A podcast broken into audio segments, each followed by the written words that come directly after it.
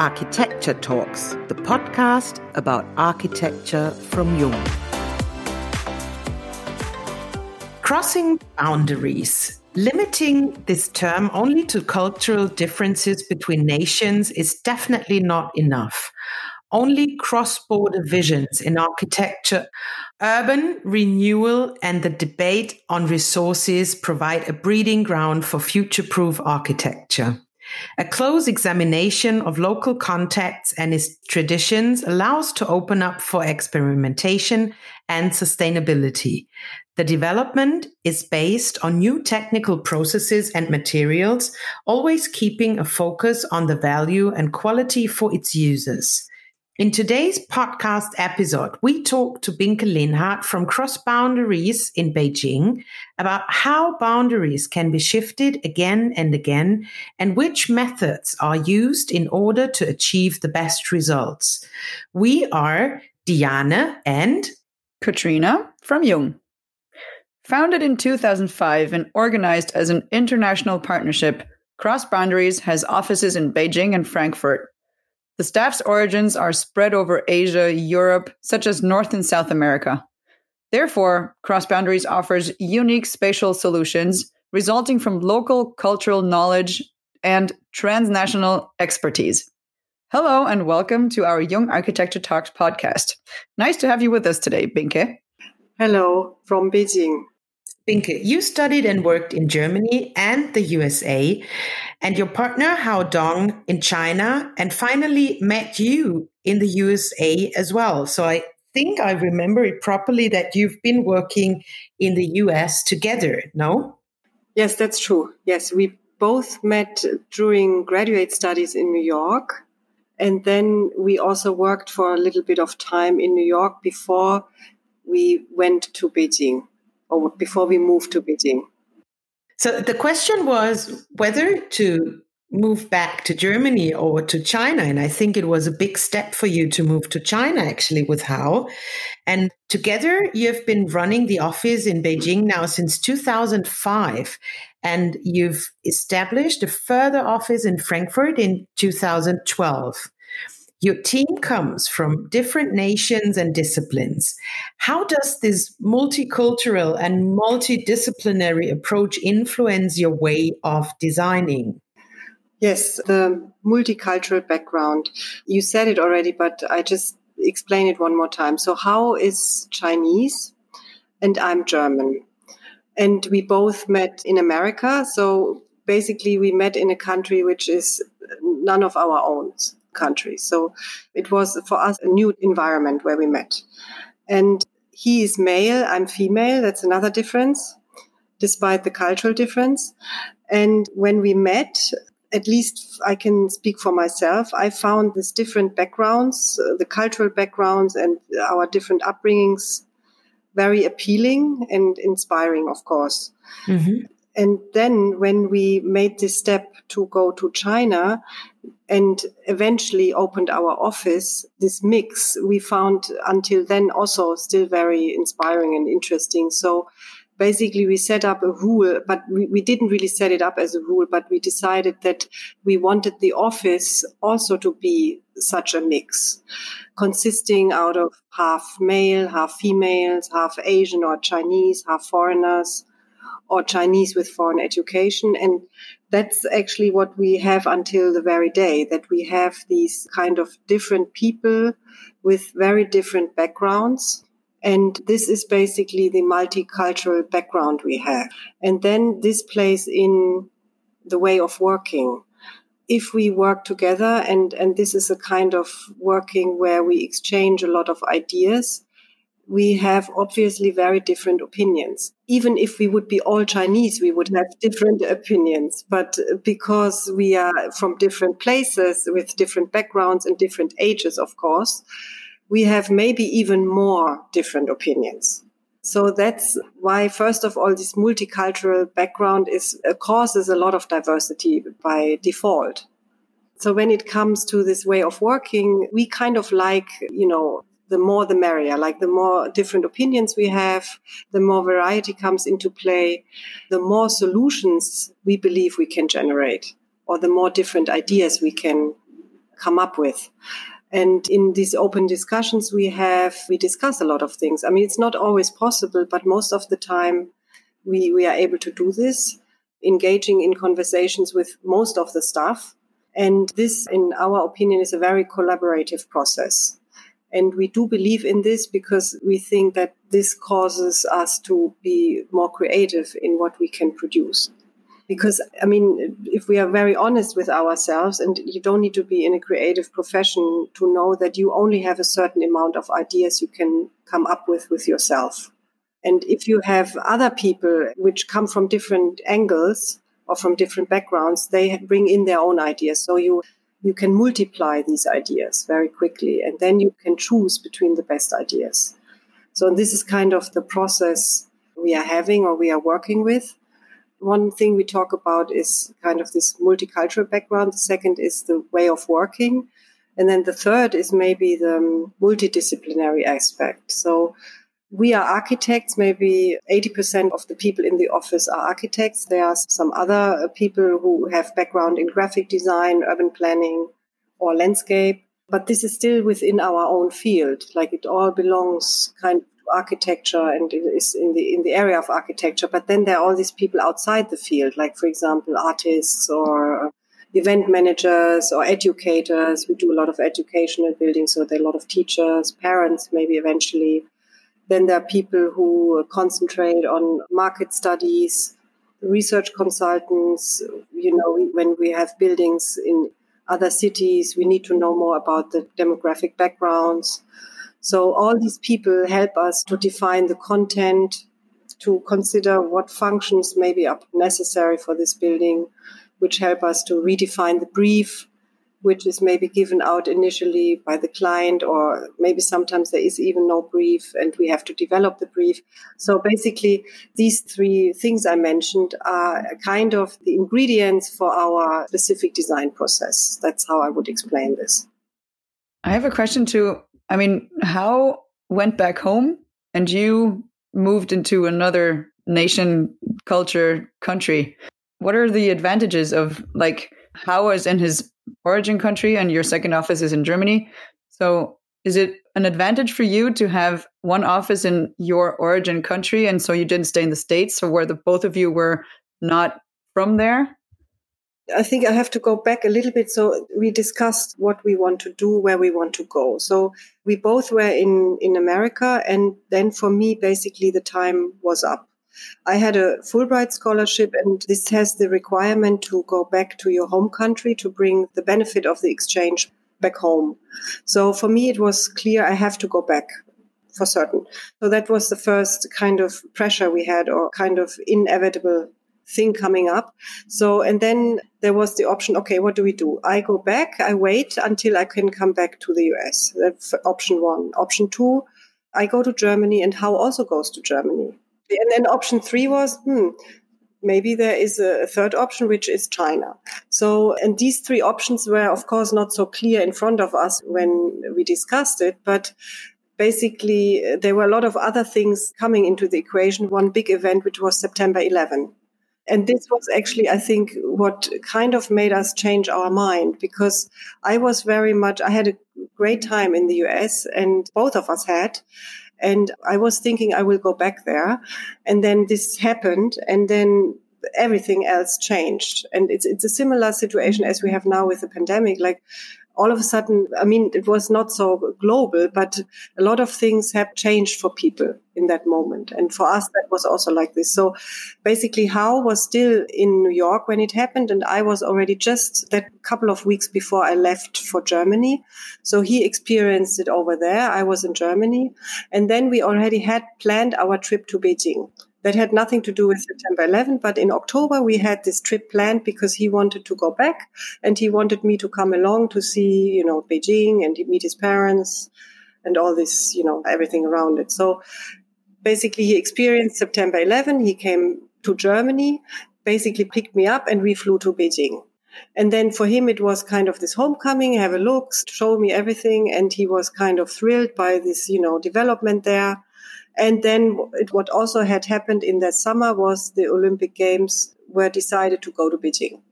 So this was another key factor. So basically, everybody we met, they just said, "What are you doing in the US? You have to come here." Here, it's where the development is going to be. So basically, these these are really sounds very welcoming too. Yeah, I mean, the parents definitely wanted him to come back just because it's, you know, it's a son who should come back. But also a lot of friends and people we met, they were just very excited about, you know, all these things which were going to happen. And it was already, you had this spirit already. You could sense it. And that time, that very moment, I really had no idea about going to China and, and I didn't want this in this moment because it was for me, I mean, I had a cultural shock in the other direction. um, Hao had the cultural shock probably for, for the US and I had it then when I came to Beijing and it was dry, it was hot and I couldn't find my way. You know, it, it was very hard. A shock on many levels. Yes, yes, yes, exactly. And so, and then when, um, we went back. I went back to Berlin and Hao went back to New York after this vacation in Beijing. And then I started to think about what are we going to do? So I, started to do a lot of research. Like I read about German, German offices, and I was thinking of where he could work, where I could work in the future.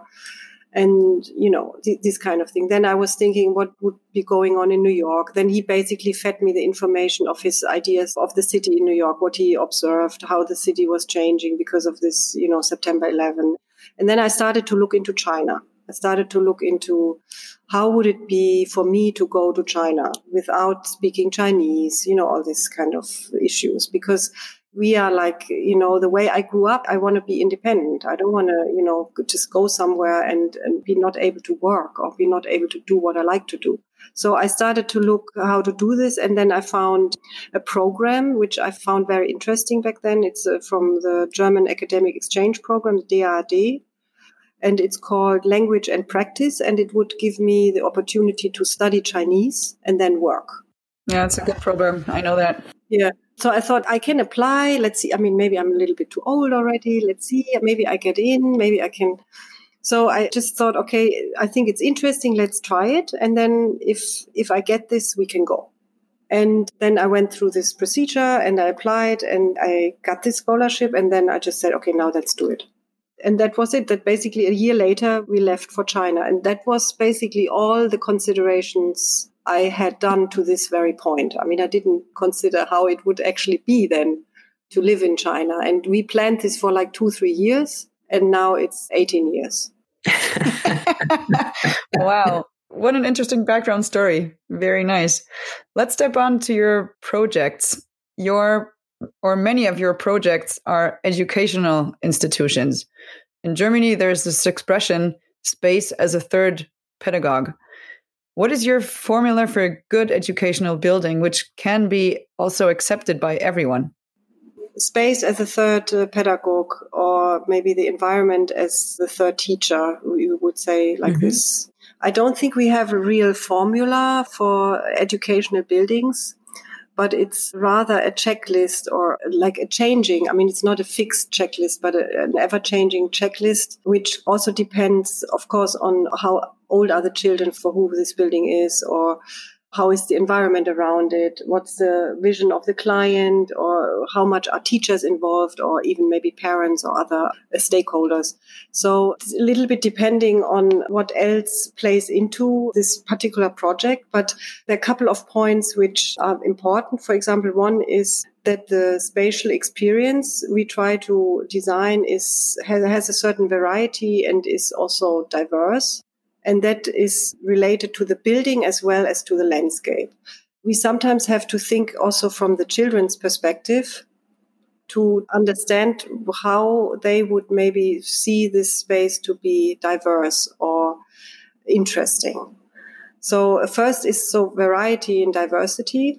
And the second is maybe also to blur the line between outdoor and indoor we all grew up probably in these normal classrooms which have, have a teacher in the front and we sit in rows and then maybe we i mean we have of course the windows to the outside but there is not really a direct relationship from this classroom to the outdoor just as an example. So if it's possible to extend this classroom to the outside to maybe have a door directly if it's on the ground floor then this would be something we would of course push for because this is what we mean with blurring the the indoor and outdoor boundary. It's it's basically the outdoor space can also be a classroom if we talk about classroom in this context, because that's another point which I would bring up. A school or a learning environment doesn't need to have necessarily classrooms anymore. Or maybe the classroom also becomes a changeable classroom, like it can open up or it can be part of the public area. So this would be also another point to bring up here. This is the third point about the classroom. Then, then maybe there is also the fact that you have to give opportunities for free play. So it's not so much that you define areas when we talk about smaller children, like you, you design playgrounds and you basically program what they are supposed to do in these playgrounds. But it can be rather more open so that they invent their own play in these areas and that they actually understand the whole learning environment to be, you know, a free space where they can basically learn how, how these different functions work. Like, for example, that they can understand that if there is a kitchen, how do they cook in this kitchen? And if there is you know, if there are certain features of the building, like sustainable features, that they understand why this is sustainable. Basically, you expose the building to the children, and it's basically an understanding which uh, help. I mean, obvious understanding for them. So it's not so much like the building is, is a normal building, but it's kind of an open building. Yeah. So these are a couple of points. I mean, there are many more the classroom, what I mentioned before, the classroom can spill out. You have the hallways, which become part of the classroom. And then you have to also see in China, there are only a few very innovative schools. And there are a lot of more other schools. Let's call them normal schools or traditional schools. And there you cannot do too much with the classroom because the client, I don't want to say they don't want it, but it's just certain areas in China are just not ready for this, like second tier, third tier cities.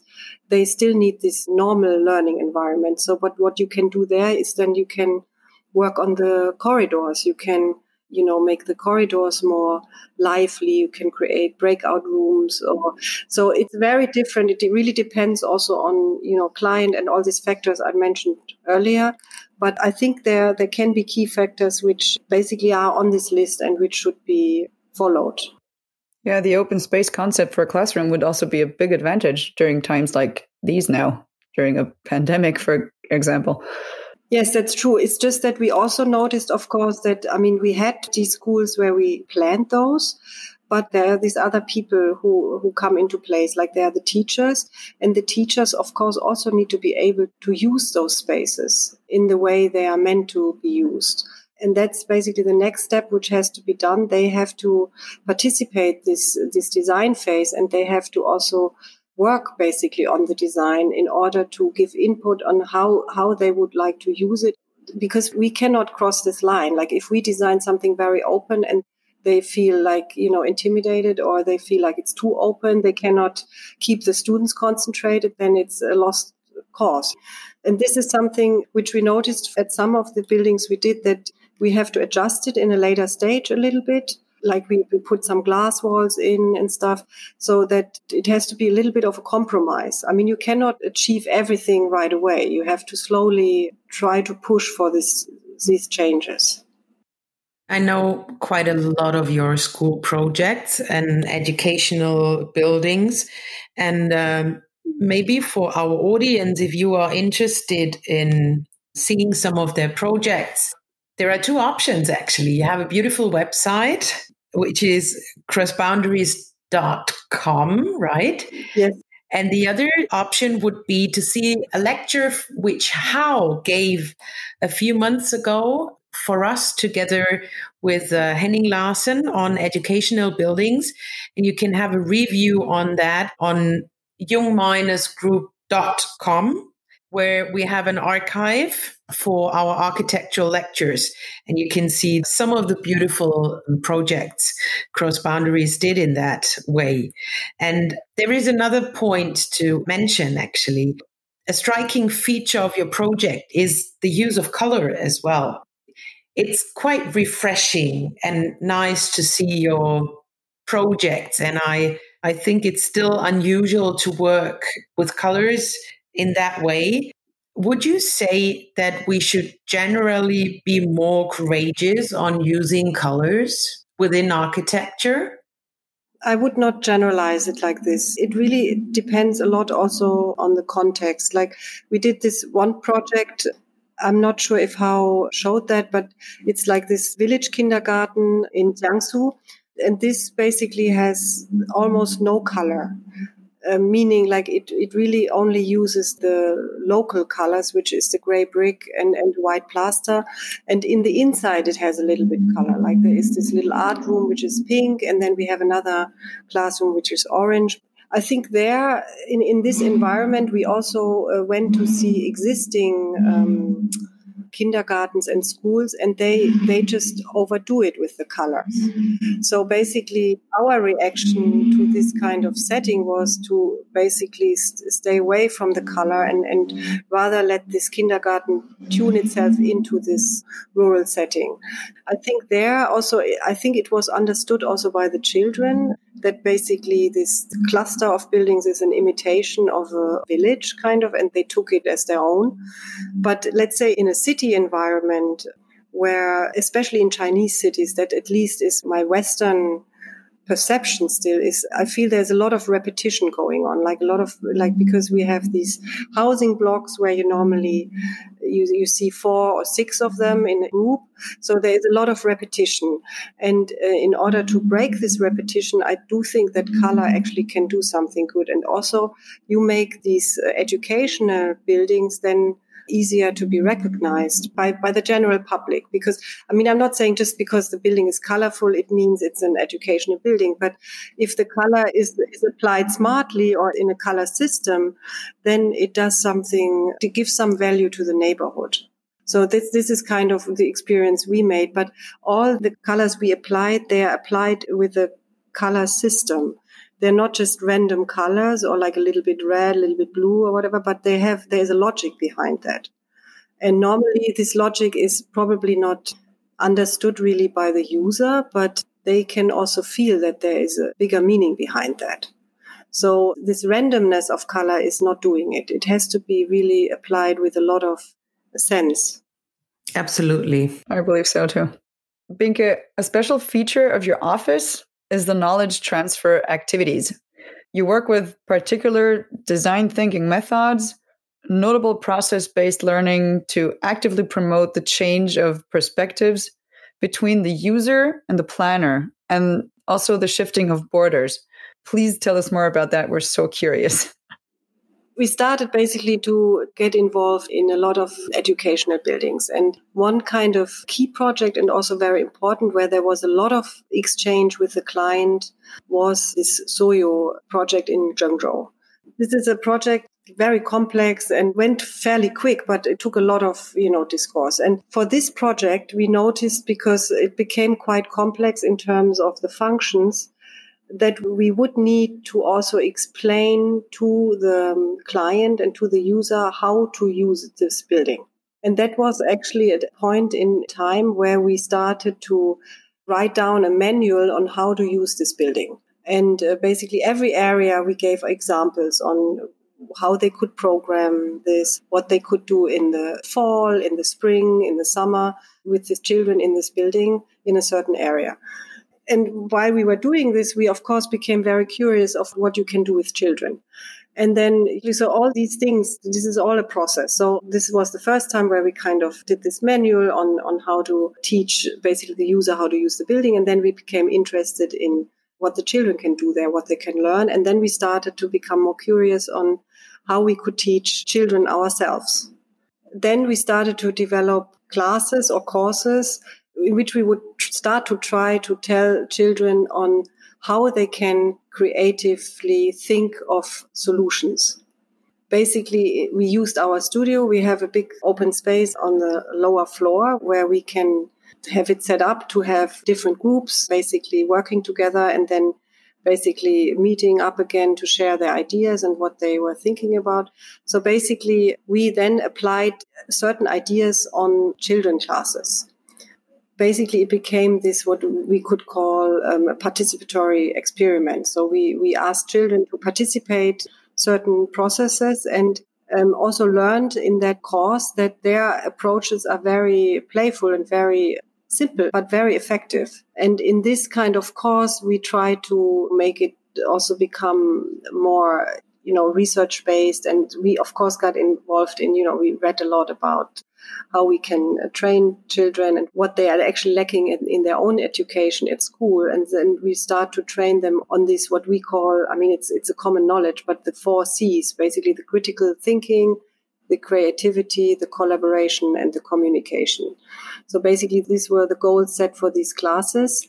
It's, it's basically about experimental learning and experimental education. And that actually at the end also eventually could be applied to the client as well. I mean, now we are talking about, you know, we are talking to children and we are trying to reach out to them because we think in their education maybe something creative is missing.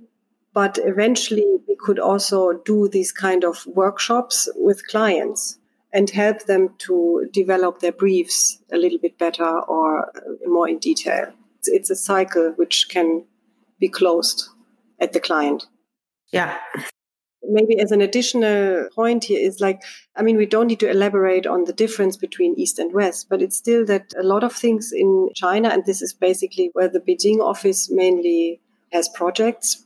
The way people think here is different, and also the client structure is different.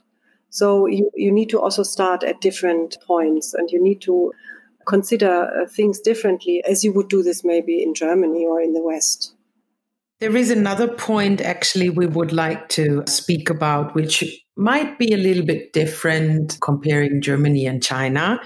It's about the debate on climate protection, like sustainability, resources, the use of modular construction is gaining a lot more importance in Germany, for example. How does modular construction already plays a major role in China? And how important is the climate protection getting?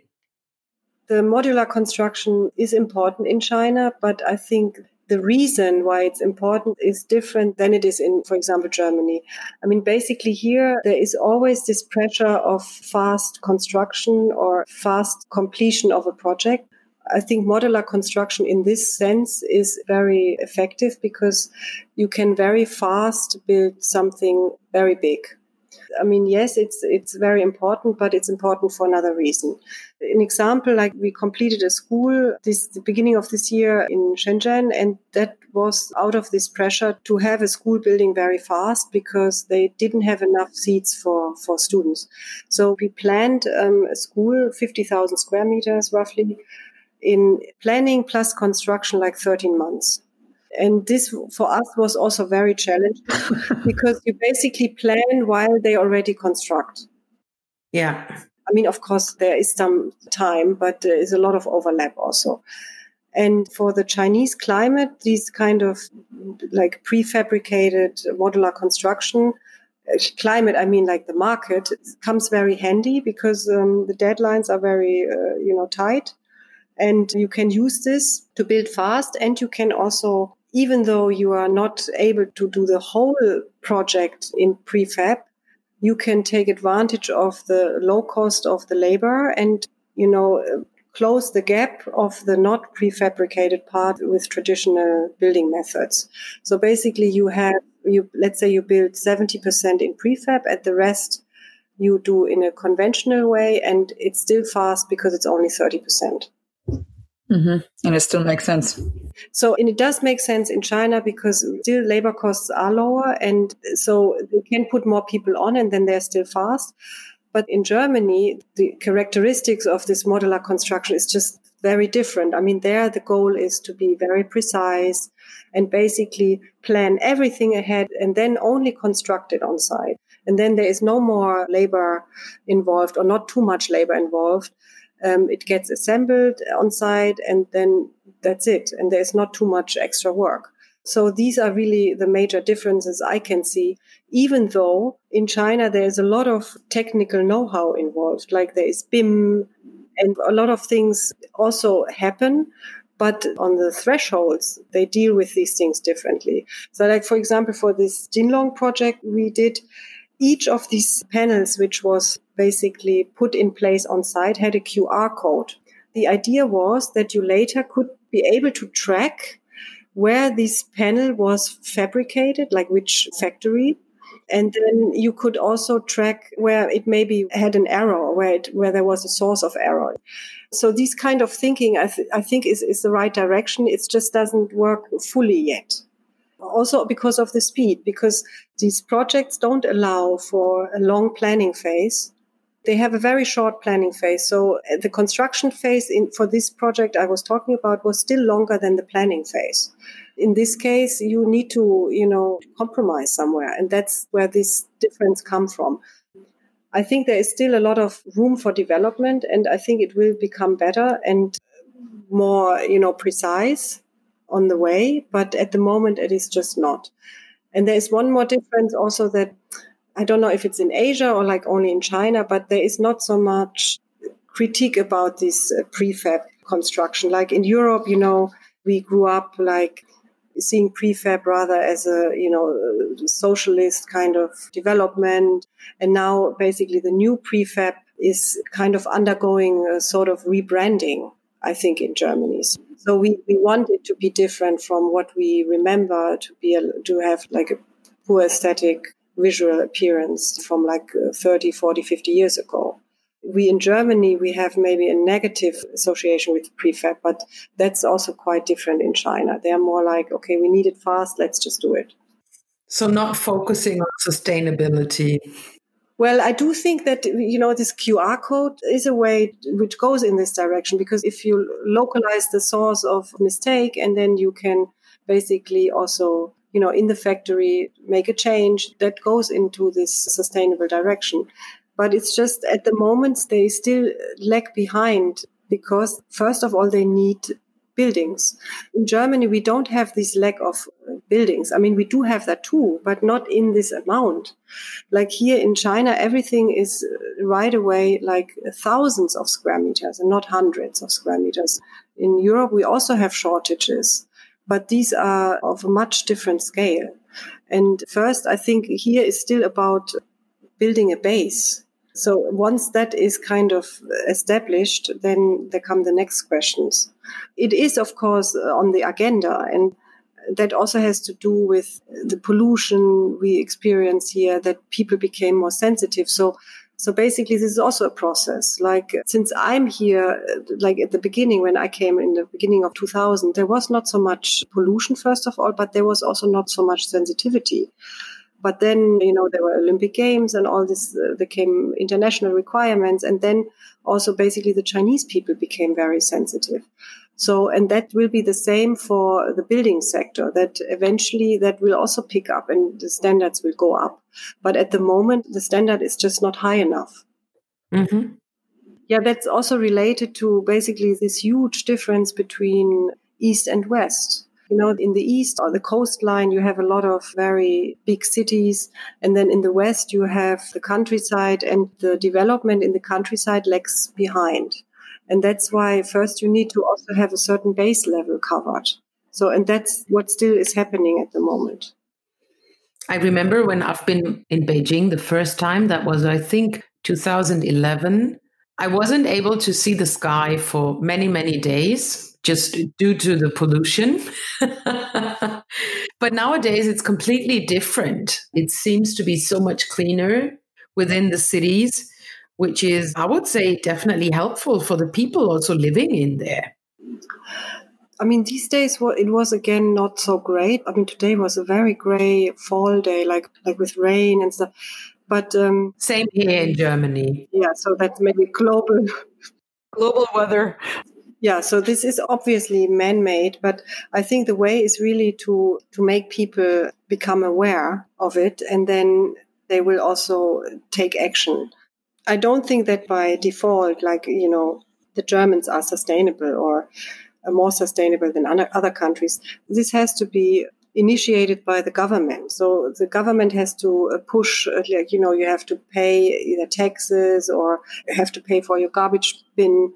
And if it's expensive, you will try to save money on, you know, producing less garbage. So, so these kind of things can be pushed by the government. But here in China, it's also hard to push for these things because the country is just so uneven in terms of the economic development. I mean, you can maybe push this in a city, but you cannot push this in countrysides. So I think it's still about slowly kind of lifting up the overall standards and then can also introduce higher standards in the cities. And then you slowly lift up the, the standards in the, in the countryside. And anyway, there is a different, there should be different goal for the countryside. The cities have other pressures than the rural areas. Absolutely. Binke, currently, what projects are you working on? Currently, we are working on, um, I would call it urban renewal project in the area of Tongzhou, Songzhuang. So it's a little park where we have kind of we call them rooms. Like every 100 steps you have a little room where you can do something. Like you can sit and you can play uh, cards or you can sit and you know enjoy the seating together with your neighbors. So this is kind of a small park with a little uh, running like a little pathway going through. Then in the same area we do a couple of houses like a cluster of buildings. So basically it's kind of connected to each other these these projects then we have a building which we have to refunction. I don't know how to call that. That's kind of, it's an existing building which was in operation and now the client wants to bring in new functions. And these functions will happen only in part of the building. So we, these functions kind of spill out onto the facade and they go inside. It's a little bit of a, a hybrid kind of project. Um, we will add areas on the roof like some more commercial areas. So this is kind of a project ongoing now where we also did a feasibility study first, where we basically developed the program or the functions for this for the building. Yeah, we do another another interesting project. I mean, we do always kind of. I think our projects are all very interesting. One project is uh, a project which is under construction, but we basically stepped in while it was under construction. So basically, the original design is not from us. So we now are changing basically the construction. Is that the planning construction story in China, which is parallel? yeah, well, so these are these kind of different ways of refurbishments here or, or working with existing buildings because some of them are in fact existing, but some are in construction and then you start getting in there. So basically in this case, the client kind of changed his mind and uh, wanted a change. And then we stepped in as um, game changer. And now we have to deal with the existing construction. So we cannot change everything, obviously. So that's kind of a very challenging, I think that's the most challenging scenario where, where something is basically under construction. So basically you have the time pressure. Basically the floors, like every day, every week, every is something else coming up and in the meantime, you need to see where you can actually still implement some change if you want to change. Yeah. So that's another project which is ongoing. Binke, we're coming to the end of our podcast session today, and I would have two last questions for you. One would be What is your wish for our future? And what boundaries do you want to cross in the future? Oh, I think for the wish, I think first I wish that it's a it's a not a long term wish, it's a short term wish. I wish for the European countries and basically the countries who still have the pandemic ongoing that this is kind of resolving itself very quickly, because I mean we have kind of normality here within this China bubble. We can travel, and um, I'm I'm very happy to have this back and to be able to do that. So this is, I think, something I can easily wish without any constraints because I think it has been quite hard, I think, for everybody. And everybody knows somebody who is having trouble with the virus. So I do think that this is something I really wish that it will happen soon, that it will resolve itself very quickly. Yeah, so that was the wish. And what was the other question again? What boundaries do you want to cross in the future? It's even a bigger wish. yeah, that's a big. I think any boundaries that there are. I mean, what we do now, at least what is our belief, is that we are crossing the boundaries in our area of expertise. But of course, it would be nice to do this in other areas too, like being able to communicate to other groups, to other people, because I do think that this is the challenge for us for the next generations also to be able to stay connected because we, we got hit by this pandemic we basically can see the boundaries of the globalization. So basically because we are so globalized now this pandemic actually could spread so easily. So now i can see as a um, danger that basically we will all fall back into our own own countries or own areas. And we see this already like everybody is trying to you know focus more on themselves. So i do think that we should keep on pushing the boundaries and keep on pushing for this exchange and for this understanding of these different cultures and environments because this is something still ahead of us i mean we have a lot of problems to solve and we can only solve them together i mean i don't know if it makes sense because because I do feel that there are more boundaries now than there were before the pandemic. Yeah. So I think this is also related to the situation we are in now. I mean, maybe in, in two years I would answer this differently, but now in this context, I think that's kind of how I would, you know, answer this. I'm very impressed by those words to the end. very beautiful. Thank you so much. And also thank you for your time, Binke. We really enjoyed talking to you. Yeah, I, we really like enjoyed to, talking to you, and I think we could go on listening for a while. yeah, I think yeah. Well, there is a lot to talk about in general. yeah, that's right. And also, many thanks to our listeners. If there are any topics or speakers you are especially interested in, then please let us know at architects at jung.de. We heartily invite you to the upcoming Jung Architecture Talks podcasts. Look them up on jung.de slash architects and tune in with us.